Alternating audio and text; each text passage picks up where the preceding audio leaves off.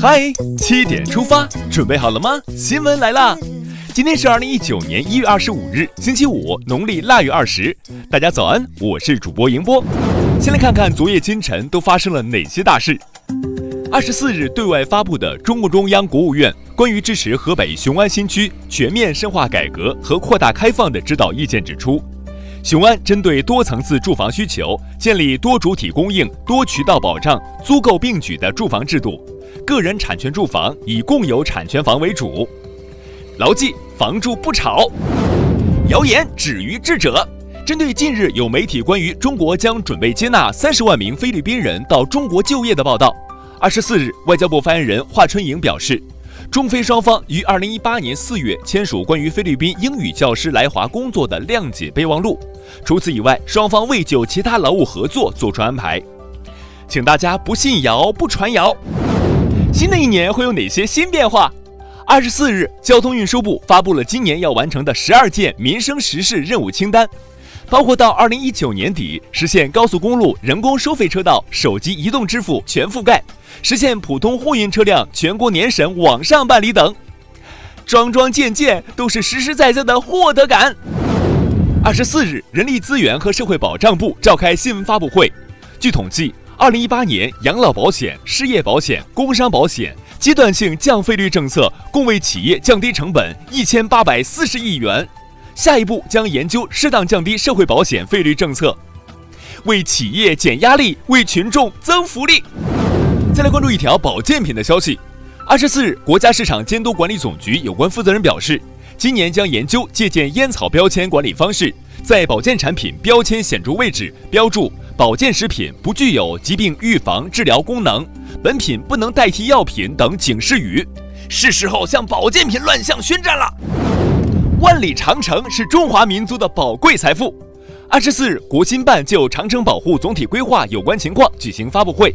国家文物局副局长宋新潮表示，长城修复不能简单的按一个统一标准进行修复，各地要根据实际情况或者它本身的材质进行修复。长城不可复制，修复还需因地制宜。接下来关注一条总台独家内容，马上就要过年了，你是不是也有很多想说又说不出口的祝福、感谢，又或者小心事儿？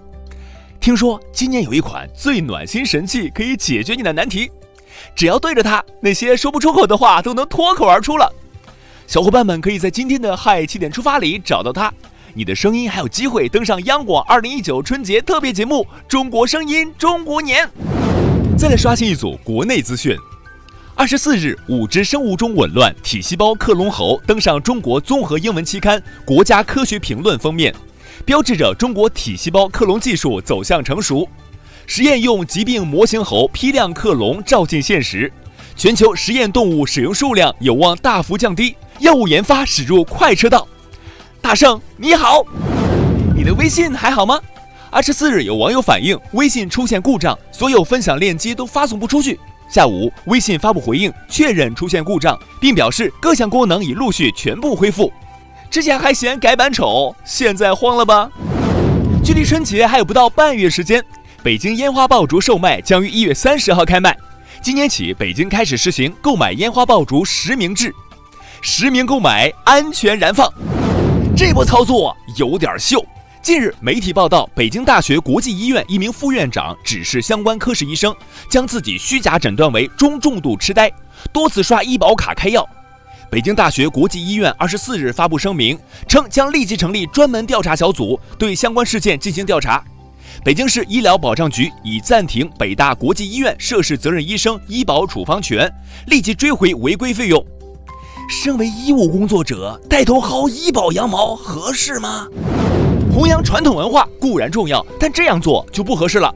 近日有媒体报道，歌手孙楠一家为了孩子的教育，三年前从北京迁往徐州，并让孩子就读一所名为华夏学宫的培训机构，学习女德等课程，一时舆论哗然。二十三日下午，徐州市教育局介绍，华夏学宫具备的是培训资质，并非办学的教育资质。目前，教育局正在组织力量进行调查。再来关注国足亚洲杯最新战况。北京时间二十五日凌晨，国足在亚洲杯四分之一决赛中迎战伊朗队。本场比赛，中国队三名中后卫先后失误，最终国足零比三不敌伊朗，止步亚洲杯八强。赛后，中国队队长老将郑智遗憾痛哭。下面这对母子太可爱了。近日，浙江杭州某小学六年级学生杨博宇在出考场后，想到白天期末考时犯下的种种失误，在草稿纸上写下两首忏悔诗。妈妈琢磨一晚上，写了一封告吾儿家书，算是对儿子悔过书的回复。确认过开头是读不懂的文。聊完身边事儿，再把目光转向国际。委内瑞拉总统马杜罗二十三日宣布，委内瑞拉正式与美国断交，并要求美国驻委内瑞拉使馆所有外交人员在七十二小时内撤离。朝鲜最高领导人金正恩二十三日会见访美归来的朝方代表团，听取了访美结果的汇报，并就做好第二次朝美首脑会晤相关准备工作提出了任务和要求。美国白宫此前宣布，特朗普将于二月下旬与金正恩举行第二次会晤。二十四日，马来西亚皇宫发布声明称，阿卜杜拉成为第十六任国家最高元首，任期五年。马来西亚实行君主立宪联邦制，最高元首由统治者会议从马来西亚九个州的世袭苏丹或州统治者中选举产生。接下来是今天的每日一席话：橘生淮南则为橘，生于淮北则为枳。二零一四年四月一日。习近平主席在比利时布鲁日欧洲学院发表演讲，指出，世界是多向度发展的，世界历史更不是单线式前进的。中国不能全盘照搬别国的政治制度和发展模式，否则的话，不仅会水土不服，而且会带来灾难性后果。两千多年前，中国人就认识到了这个道理：橘生淮南则为橘，生于淮北则为枳。野图相似，其实味不同。所以然者何？水土异也。这句话出自《晏子春秋》，意思是橘树生长在淮河以南就是橘树，生长在淮河以北就变成枳树。只是叶子相似，它们的果实味道不一样。为什么会这样？因为水土不同。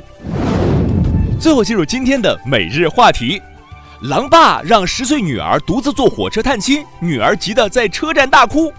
近日，贵州织金一位父亲为了锻炼孩子，让十岁的女儿自己买票坐火车去外婆家。这个从未单独坐过火车的女孩看着进站的旅客不知所措，急得哭了起来。所幸被民警及时发现，民警联系孩子的父亲，并对他进行了批评教育。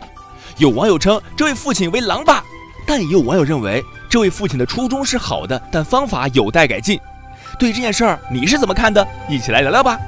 好了，今天的七点出发就到这里。更多精彩内容，请关注央广新闻微信公众号。咱们明天再见。